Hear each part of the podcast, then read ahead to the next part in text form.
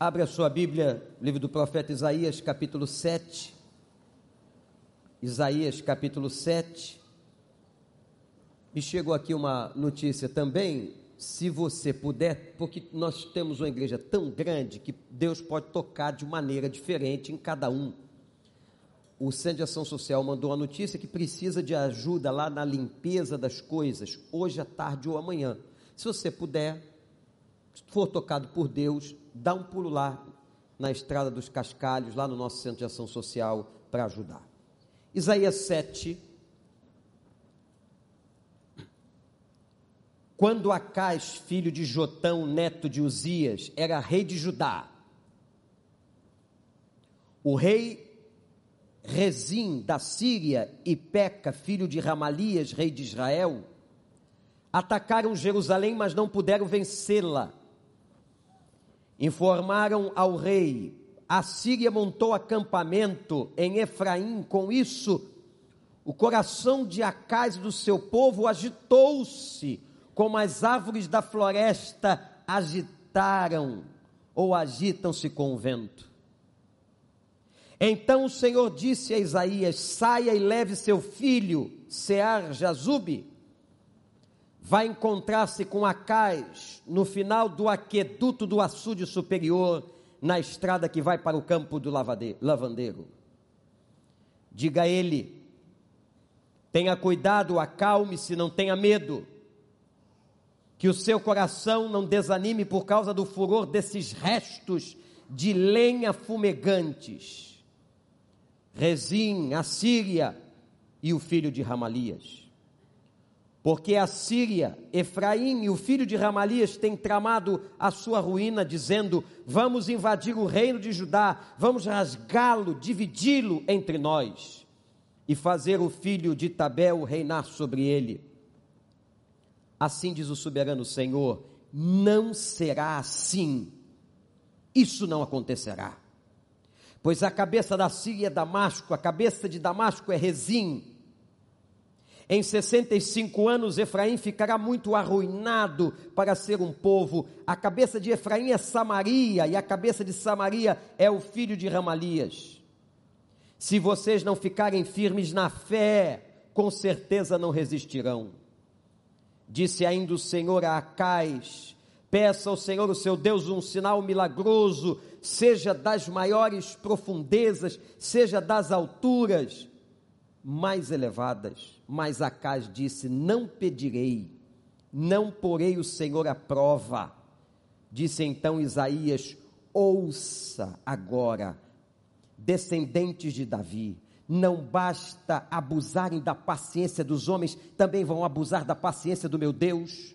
Por isso, o Senhor mesmo dará a vocês um sinal: a virgem ficará grávida, dará à luz a um filho e chamará Emanuel. Ele comerá coalhada e mel até a idade em que saiba rejeitar o erro e escolher o que é certo. Que Deus nos abençoe.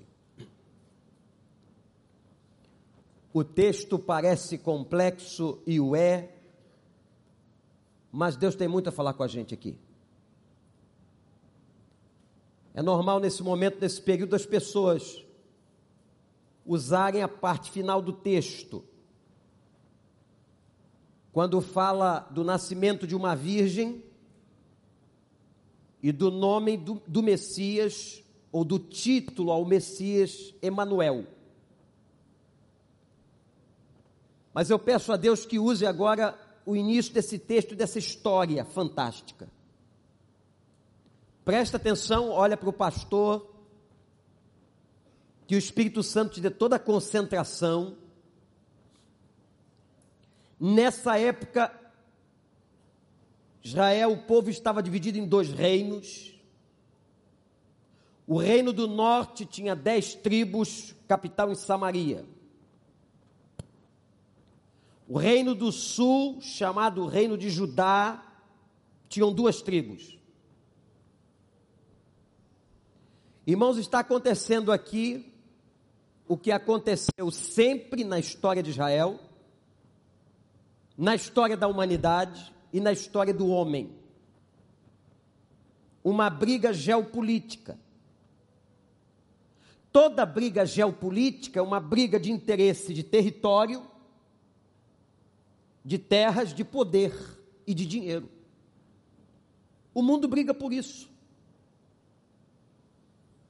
Isso não é do Ocidente ou do Oriente, não é da África ou da América. Os homens, na sua carnalidade e pecaminosidade, brigam pela mesma coisa. As guerras da história da humanidade, situações geopolíticas, buscando território, buscando poder, buscando dinheiro. E agora, o Reino do Norte quer invadir o Reino do Sul. E eles acoplam a essa guerra a ajuda da Síria. Isso é muito grave. Porque a Síria é um país, àquela altura, armado, poderoso. Então o reino do norte se junta à Síria e vão ameaçar o reino do sul. Quem está reinando no reino do sul? Um homem chamado Acais. Só para refrescar a memória de quem lê Bíblia, Acais é neto do rei Uzias, que tinha morrido no capítulo 6. Então, esse Acais que está reinando tem pedigree real. Quando ele escuta, ele chega a notícia do ataque do Reino do Norte junto com a Síria, isso mexeu com ele.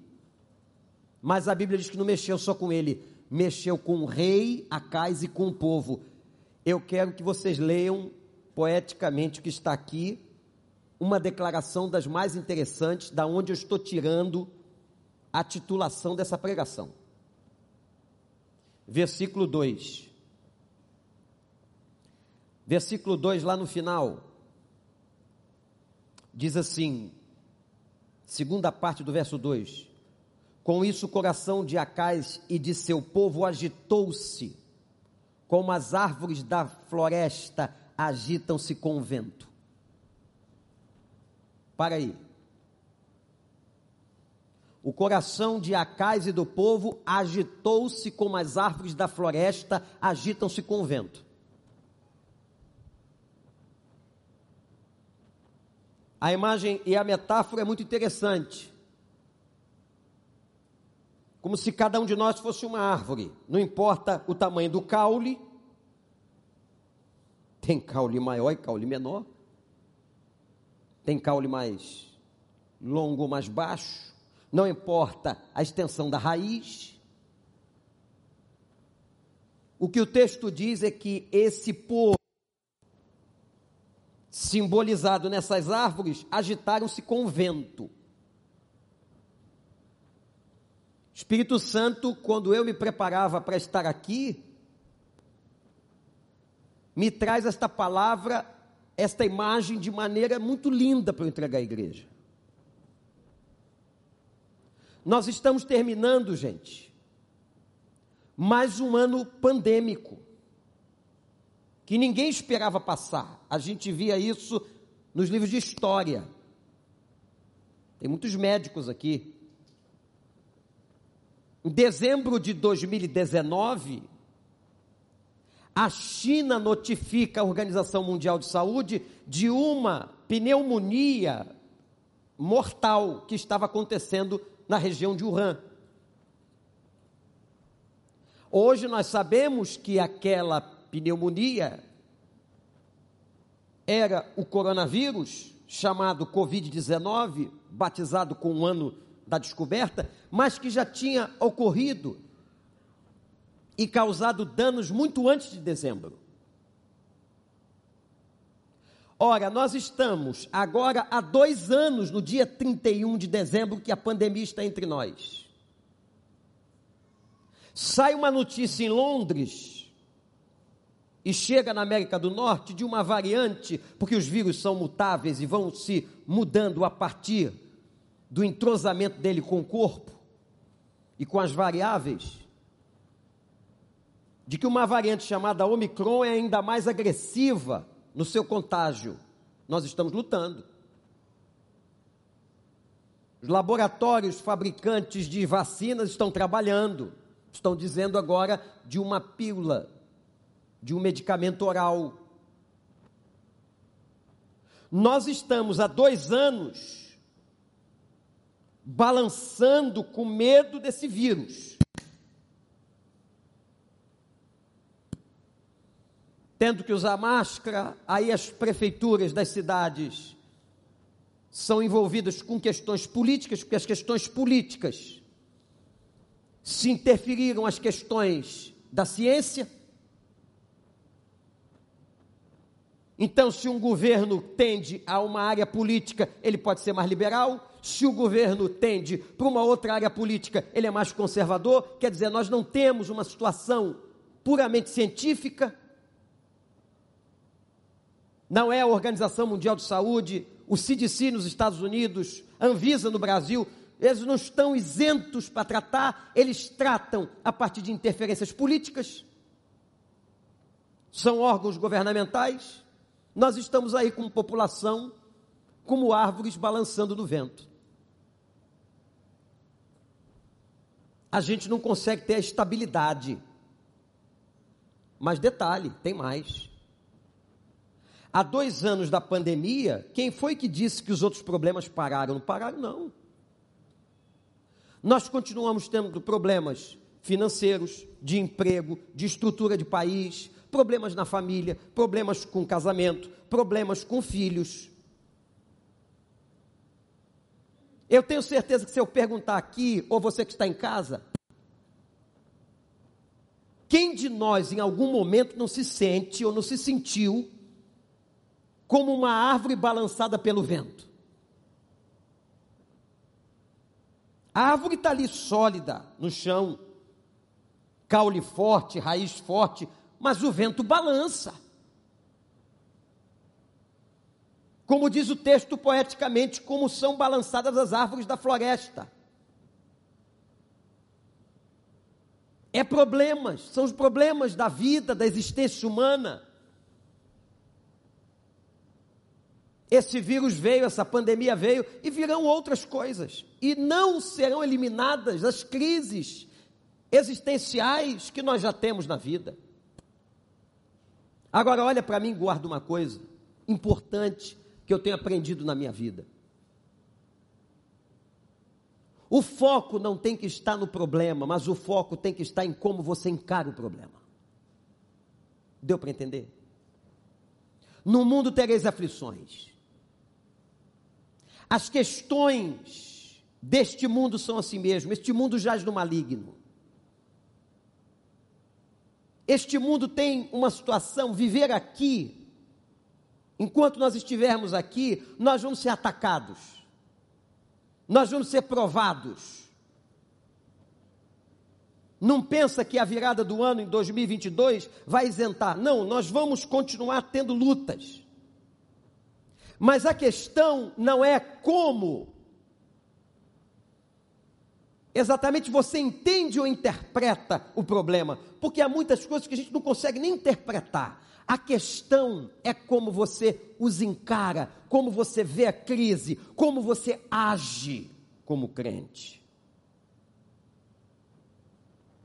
Árvores agitadas pelo vento.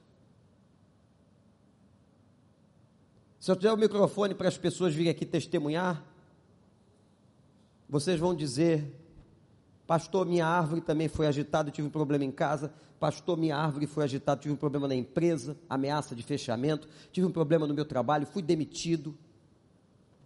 Tive um familiar que morreu de coronavírus. Árvores agitadas. Foi assim que o coração de Acais e do povo do sul estava. Você que está com o coração agitado, você que está com o coração agitado, presta atenção no que Deus está dizendo hoje de manhã. Deixe-me falar um pouco do campo inimigo, do inimigo. O trabalho do inimigo, eu já tenho dito isso a vocês, é um trabalho de inteligência. O inimigo tem uma central de inteligência. E o campo de batalha dele é na mente. Então ele instrumentaliza opressão. Ele não entra no teu corpo, ele não te possui, não te possessa mas ele instrumentaliza pessoas que são dele, ou ele joga dardos inflamados, como diz a carta de Paulo. E você vai sendo atacado na mente por pensamentos que não vêm de Deus, por imaginações, por conclusões. Isso atrapalha o processo de comunicação entre você, tua família, entre você e um colega de trabalho. Ele vai agindo ele vai agindo com um objetivo que a gente já sabe qual é, está na Bíblia. O que, que diz João 10, 10, gente? Ele veio para quê? O ladrão.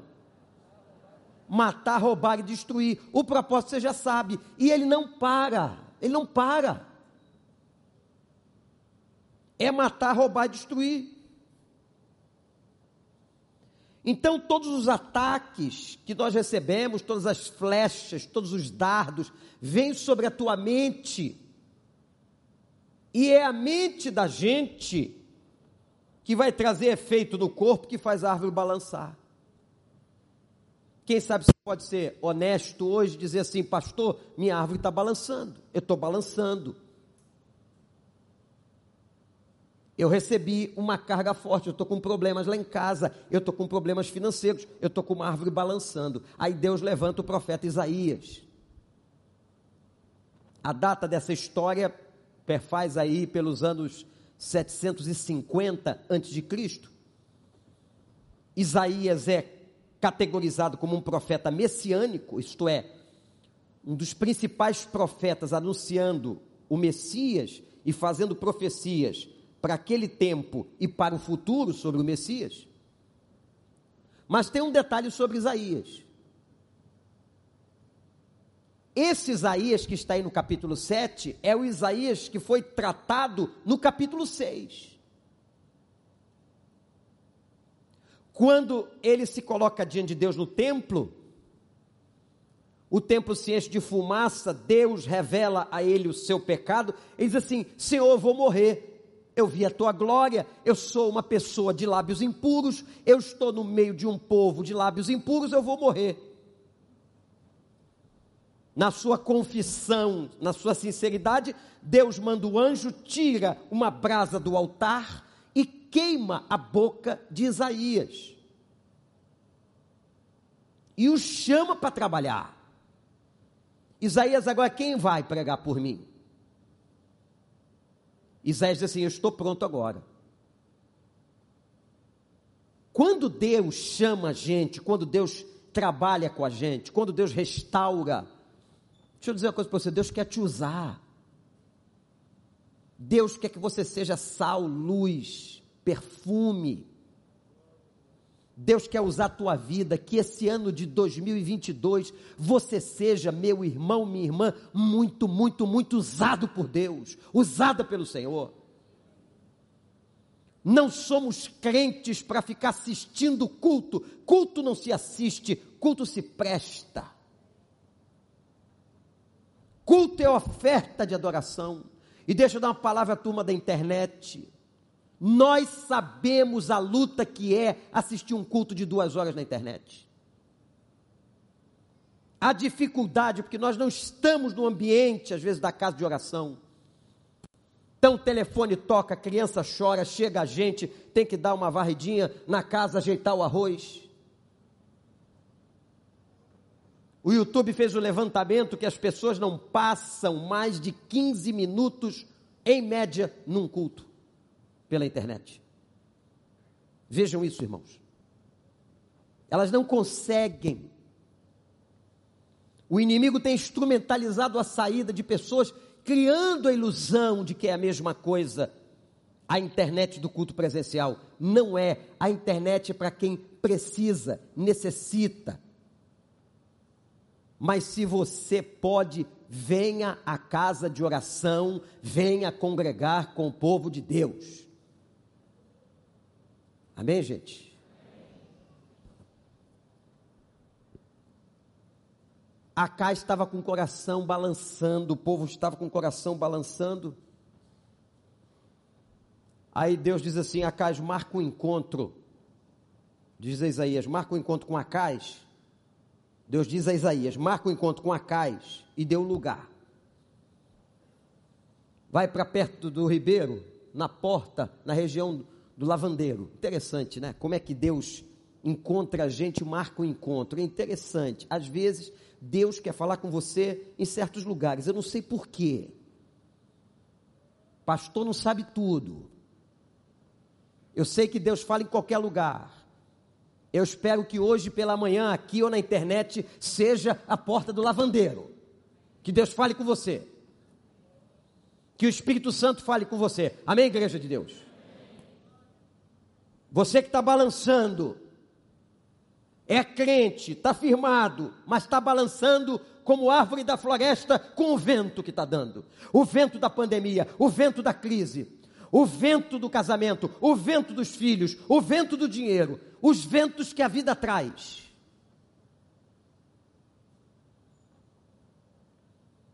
Quando Deus então entrega a mensagem e diz a Isaías: diga isso a Acais.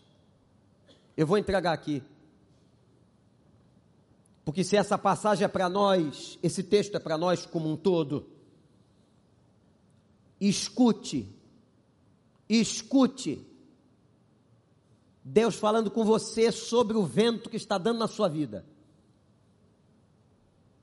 Esse vento que está te fazendo balançar.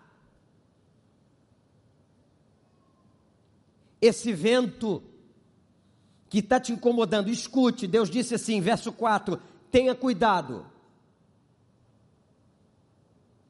Preste toda atenção, tenha cuidado, cuide. Acalme-se. Acalme-se, não tenha medo. Que o seu coração não desanime por causa do furor destes restos de lenha fumegantes. Meus irmãos, ele está se referindo, diz o texto, a Rizim, da Síria, e ao filho de Ramalias. Ele está se referindo ao poderio da Síria, do exército da Síria, e ao poderio do reino do norte que invadiu o reino do sul. Sabe como é que Deus vê esse inimigo que faz a árvore balançar? Ele é resto de lenha fumegante. Sabe o que é resto de lenha fumegante? É graveto aceso que está apagando. Eu quero dizer a você, em nome de Jesus, que o inimigo que te tenta, que te provoca e que manda seta, está com os dias contados e o seu poder é como fogo que está se apagando em graveto, que está se destruindo, porque quem cuida de você é o Senhor dos Exércitos. Quem está contigo é o Senhor dos Exércitos. Esse graveto que faz barulho, que estala quando queima, é graveto do final Satanás está com os dias contados, ele vai continuar jogando seta na tua cabeça, dúvida na tua cabeça, ele vai continuar te atormentando, porque é o ministério dele, mas a nossa certeza de fé é que o Senhor está conosco, Deus é o nosso refúgio e fortaleza, a vitória está garantida e ele está derrotado pela cruz. Veja com os olhos de Deus. Veja com os olhos de Deus. O fogo de Satanás está se apagando como lenha na fogueira. Aleluia. O inimigo é tão abusado que ele deu uma sentença, está no verso 5 e 6. E agora o rei Acais, com a turma do sul, amedrontados. Amedrontados com a notícia do ataque da Síria, do reino do norte, e vejam, irmãos, a audácia do inimigo trabalhando no coração dos crentes do Reino do Sul. Verso 5. Porque a Síria, Efraim, o filho de Ramalias, tem tramado a ruína. O inimigo trama a ruína da tua vida, da família. E olha a palavra, veja que palavra forte, agressiva, diabólica Vamos invadir o reino de Judá, o reino do sul, vamos rasgá-los e dividi-los. Tem três verbos de ação aqui: invadir, rasgar e dividir. Pensa, meu irmão. Pensa, minha irmã. Se os ataques de vento que você tem recebido não querem cumprir esse propósito. Pensa porque querem invadir a tua casa, teu coração, a tua paz. Querem rasgar as tuas promessas e a fidelidade. E quer dividir coração dividido, família dividida, vida dividida. Ainda diziam assim: e vamos tomar o poder. Eu quero declarar aqui que Satanás nunca vai tomar o poder da nossa vida, porque o poder da nossa vida está nas mãos de Cristo. Ele nunca vai tomar poder de você. Ele nunca vai ser Senhor, porque quem senta no trono, quem está entronizado no nosso coração é Jesus de Nazaré. Meus irmãos, olha a sentença diabólica. A sentença diabólica contra o povo de Deus, a sentença diabólica contra o rei do sul. Mas vem a palavra do Senhor e agora é fantástico. Agora é fantástico. Tem que guardar isso aí. Versículo de número 7, o final, diz assim: O Senhor, assim diz o soberano Senhor, sobre tudo que o inimigo disse: não será assim, isso não acontecerá. Não será assim, isso não acontecerá. Vamos repetir isso do coração, gente essa declaração espiritual, essa declaração de fé, essa declaração de confiança. Vamos dizer sobre a nossa vida, vamos dizer sobre o ano de 2022, vamos dizer sobre o final restante desse ano difícil e cheio de vento. Nós vamos dizer assim: não será assim. Que mais? Isso não acontecerá. Não será assim isso não acontecerá. Bem forte, igreja. Diante de Deus, toda igreja em pé. Toda igreja em pé. Você em casa, em pé, na frente da televisão. Nós vamos fazer uma declaração de fé. Nós vamos fazer uma declaração de confiança sobre todos esses ventos que têm abalado a sua árvore, a sua vida e a sua casa nós vamos responder aos ataques de invasão, de destruição, de rasgo, de qualquer outra coisa. Vamos lá, igreja, vamos responder. Assim diz o Senhor: não será assim, isso não acontecerá. De novo, igreja.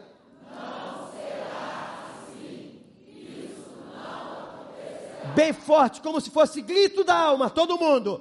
Não será assim, isso não acontecerá. Aleluia! Pode sentar que a mensagem acabou não. Almoçar é daqui a pouco. Tem mais aqui. Deus disse isso não vai acontecer. Dá uma explicação do que vai acontecer com eles dá uma explicação a partir do verso 8, o que vai acontecer com Samaria, o que vai acontecer com a Síria. Deus determinou outra coisa, deixa eu te perguntar. Uma pergunta importante, olha para mim. A quem você vai ouvir? A quem você vai ouvir? Você vai ouvir os rumores do inimigo, ele ataca veemente, hein? Ele joga para matar, ele joga para você se destruir. Ele vem com palavras pesadas. Não vai ter jeito, não vai ter jeito. Você não vai conseguir, você não vai chegar lá. Eu vou destruir, você vai acabar assim. O futuro vai ser terrível. E você vai responder o quê? Não será assim, isso não acontecerá. Ouça o Senhor. O que é que faz a árvore balançar? O que é que faz a árvore balançar? Deus diz aqui no texto, quando ele conversa com Isaías, é o medo. Nós temos que colocar diante de Deus e trabalhar a questão do medo. Existe o medo, é uma emoção humana que ela tem, por um lado, uma importância. Quando a gente chama o medo saudável, aquele medo que evita você entrar em perigos. Mas existe o medo num lado não saudável que paralisa a pessoa. Uma das características dessa emoção é paralisar. A pessoa não progride, ela não anda, ela não desenvolve. Ela parou. Ela não cresce. Ela não sai do lugar, ela tem sistemas repetitivos. Enquanto que a vida cristã é uma vida de ascensão, crescimento e novidade. A vida cristã não é uma vida monótona. Eis que faço nova todas as coisas. Viver em Cristo é viver uma novidade de vida. Deus tem sempre algo novo para a gente. Você crê nisso? Deus tem algo novo para você. O ano de 22 será um ano de grandes coisas ocultas que você ainda não sabe que Deus vai revelar. O cristianismo não é uma religião, não ele é um relacionamento com Cristo, isso é dinâmico, isso traz novidade, isso traz vida abundante, é caminhar para frente. Eu quero convidar você a caminhar para frente, deixando o que fica para trás. O medo vai vir quando esses ataques de setas na sua cabeça, no seu raciocínio, porque o campo de batalha é a mente Vem as setas para você paralisar, para você sentir medo, aí você tem medo, eu vou ser mandado embora, eu vou pegar coronavírus ali no trem, eu vou ter um problema na minha casa, eu vou ter problema com isso, com aquilo, você vai paralisando. E a árvore vai balançando, por mais que você seja crente com raiz sólida, é como árvores que balançam na floresta por causa do vento. Árvores na floresta que balançam por causa do vento. Foi isso que Deus disse. Todo crente pode balançar por causa desses ataques, mas nós temos que ficar firmes. Olha a declaração do verso 9, que declaração forte diz o Senhor. Se vocês não ficarem firmes na fé, ah, o justo viverá da fé. Se vocês não ficarem firmes na fé, com certeza não resistirão.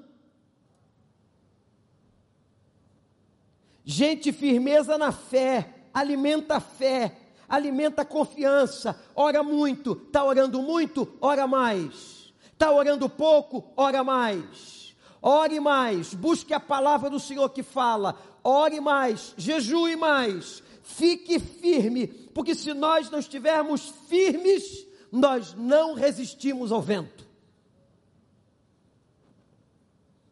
O sul dos Estados Unidos é atacado o tempo todo por tornados e por furacões. Eu vi árvores frondosas de caules imensos no seu diâmetro serem arrancadas por causa da força de um furacão. Animais com mais de 200 quilos voando. Casas inteiras destruídas. Isso se dá todos os anos na época de furacões. O vento a que a Bíblia se refere é vento forte. Então, olha para mim, crente, meu irmão, minha irmã, pelo amor de Deus, presta atenção. Ou a gente fica firme na fé, ou a gente não resiste. Os médicos são uma bênção, os terapeutas são uma bênção, mas o que vai sustentar o meu emocional, a minha vida, é o Senhor. Não é a ciência, porque tem uma hora que o médico diz assim: não sei o que fazer. Ele diz isso em outras palavras: não tem jeito, ou como alguns despreparados hoje dão notícias de maneira equivocada. Fazem diagnósticos equivocados, dão medicações equivocadas. Será que nós não aprendemos que nossa força e o que nos estabiliza é o Senhor? Se vocês não ficarem firmes na fé, disse o Senhor, não vão resistir. O vento vem, o vento vai mas o que permanece firme estará para sempre na presença de Deus. Meus irmãos, os problemas vêm, os problemas vão. Os ataques vêm, os ataques vão. Eu quero dizer uma coisa para você sobre ataque inimigo. Submetam-se a Deus. Resistir ao diabo. E ele fugirá de vós. A gente costuma recitar esse texto da metade para frente. E diz assim: resistir ao diabo, ele fugirá de vós. Está correto, mas está pela metade. Porque antes de resistir ou criar área de resistência, tem que fazer o quê? Submeta-se a Deus. Você não consegue resistir diabo sozinho. Você não consegue resistir força do vento sozinho. Você vai balançar e vai cair. Vai ser como aquelas árvores da Califórnia. Você tem que se firmar no Senhor, se submeter ao Senhor, se revestir da armadura do Senhor, está no Senhor para que a sua árvore permaneça firme. Aí, quando você se submeter ao Senhor, orar ao Senhor, estiver forte no Senhor, aí sim, resistir ao diabo, resistir ao vento e ele fugirá de vós. Quando Jesus foi tentado, no deserto depois de 40 dias de jejum e oração? Primeira coisa que o texto mostra, eu não vou pregar em outro texto, mas eu quero citar uma coisa aqui. Ele foi tentado depois de 40 dias de oração e jejum. Não pensa você que porque você faz oração jejum, porque você está vivendo vida correta, que o inimigo não vem tentar. Aliás, numa tese simples por análise, o inimigo está muito mais interessado em tentar gente firme do que ficar em cima de gente caída que já está fazendo o que ele quer. Sim ou não? Então, ele foi a Jesus para tentar Jesus depois de um tempo de consagração de Jesus. Quando Jesus lhe dá as respostas todas, e todas as respostas de Jesus foram em cima da palavra, da Bíblia, daquilo que eles conheciam como a Bíblia. Ele citou todo o Velho Testamento, parte do Velho Testamento. Aí o diabo deixou, mas tem um evangelho que diz assim: e Satanás o deixa por um pouco de tempo. E Satanás o deixa por um pouco de tempo. Sabe o que isso significa? Ele volta. Ele volta a provocar Jesus, por exemplo, quando Pedro, usado por Satanás, tenta desviá-lo da cruz. Jesus está dizendo que vai cumprir a promessa do Pai, vai morrer, depois vai ressuscitar. Pedro disse: Não, não, não. Nós não vamos deixar. Jesus não fala nem com ele, Jesus fala com o Espírito por trás dele e diz assim: Para trás de mim, Satanás. Satanás voltou. Quando ele vai para o Getsemane, ali tem uma opressão muito forte sobre Cristo. Diz o texto do Getsemane que foi o momento de mais profunda tristeza de Jesus. Se você já passou depressão, tristeza, imagina que o texto bíblico diz que não houve E não há tristeza como aquela que Jesus sentiu no Getsemane. O diabo oprimindo. Então você se submete a Deus e resiste, ele foge, ele volta. Aí o que, que você faz? Você se submete a Deus de novo, resiste, ele vai. Nosso movimento cristão do mundo espiritual é esse, é luta. Por isso que Paulo disse: a nossa luta não é humana contra carne e sangue, é contra potestades e principados. Deu para entender? A vida é uma luta.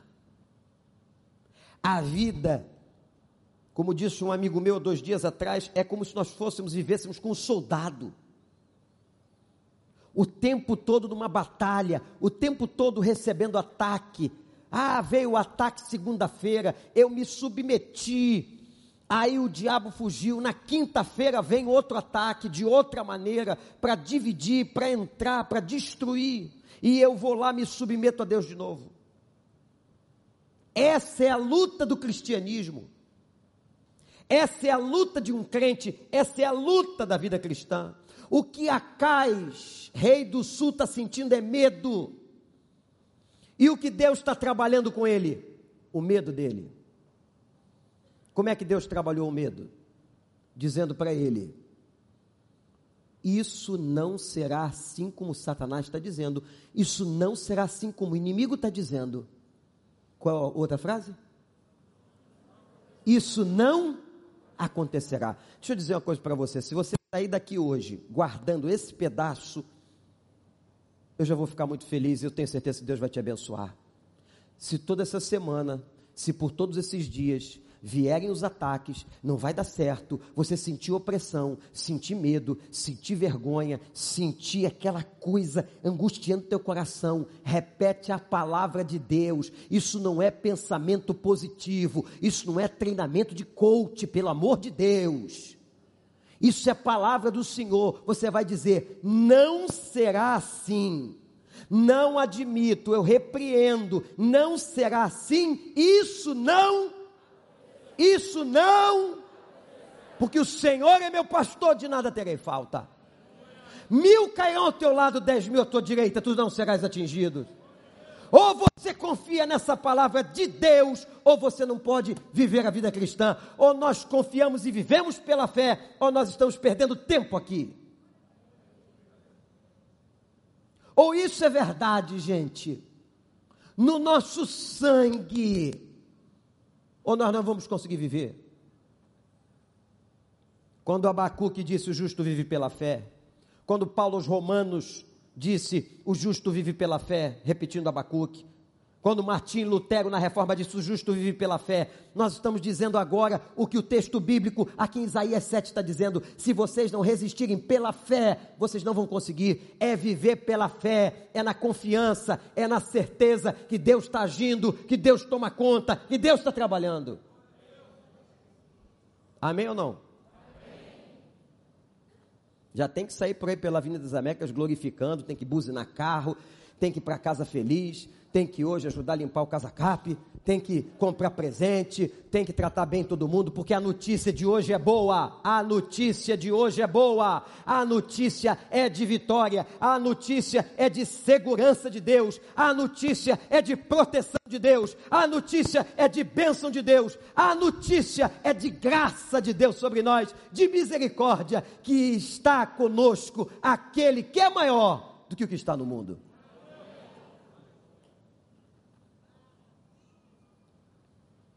Entendeu, Acais?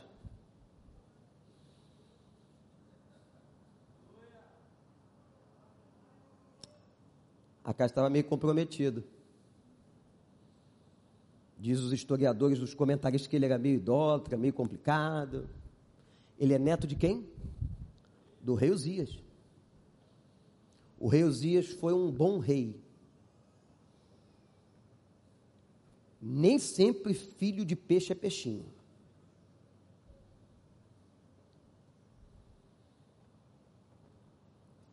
Isaías diz a casa assim: faz uma prova para você ter certeza do que Deus vai fazer. Olha isso. A casa disse não. eu não vou fazer a prova. E disse assim: ele deu uma resposta para Isaías, para o profeta, politicamente correta. Ele disse assim: eu não vou fazer uma prova para não tentar a Deus.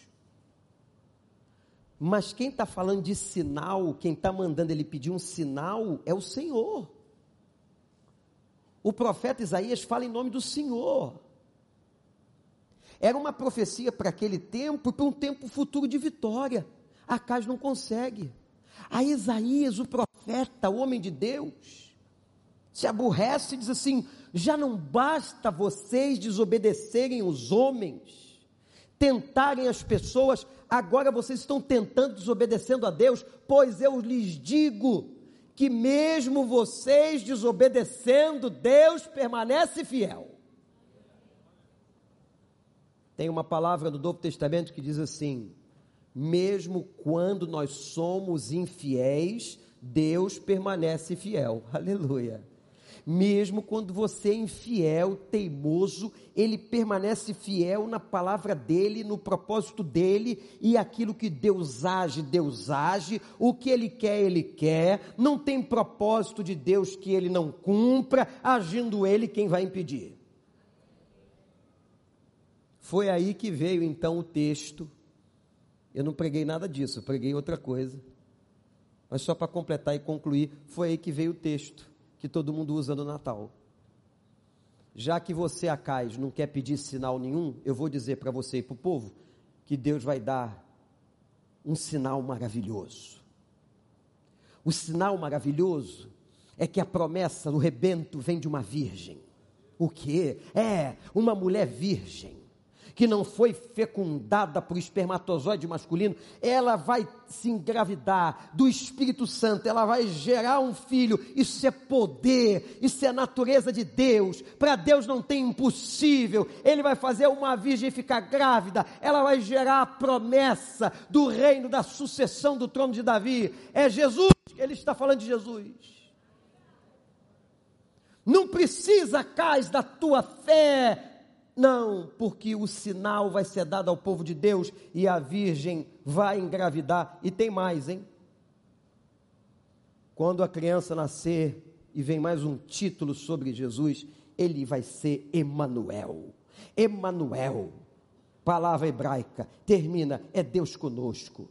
Todo sufixo el é Deus, o restante é presença. Deus está presente. Isso se cumpriu em Cristo. Isso se cumpre com a presença do Espírito Santo. O Espírito Santo que está aqui nessa manhã, o Espírito Santo que está na sua casa, o Espírito Santo que está no seu coração. Ele é Manuel. Ele está junto com a gente. Não importa, meu irmão, não importa, minha irmã. O inimigo vem, vem com palavra forte. O vento vem, balança balança a palmeira, balança a árvore da floresta, mas não derruba a vida do crente, porque somos mais do que vencedores naquele que nos amou.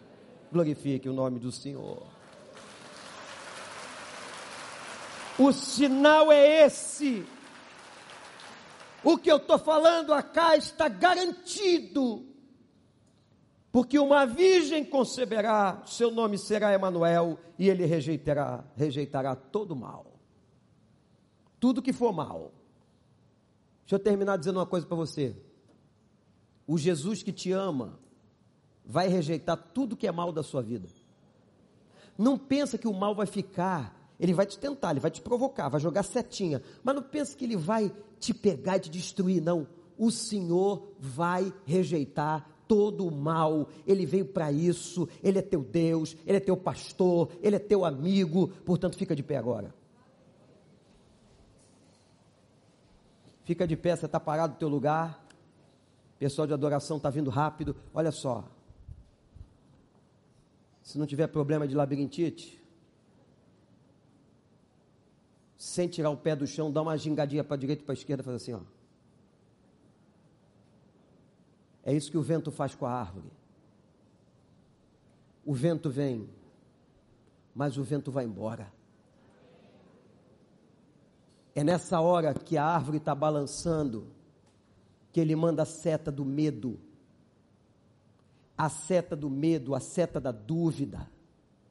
Mas é nessa hora que você vai se submeter a Deus, você não vai ficar ouvindo o que ele diz para invadir, para destruir, para acabar com você.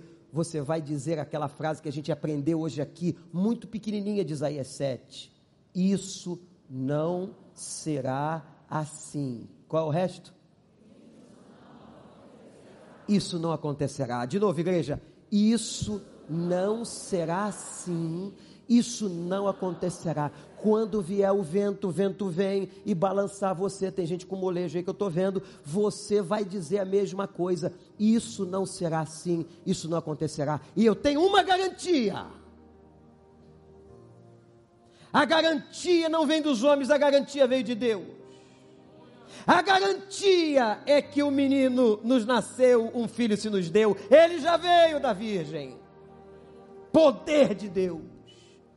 Ele é Emanuel. Ele é Emanuel. Ele é contigo, por onde quer que andares, eu estarei convosco todos os dias, eu lhes entregarei o meu espírito, Ele é contigo.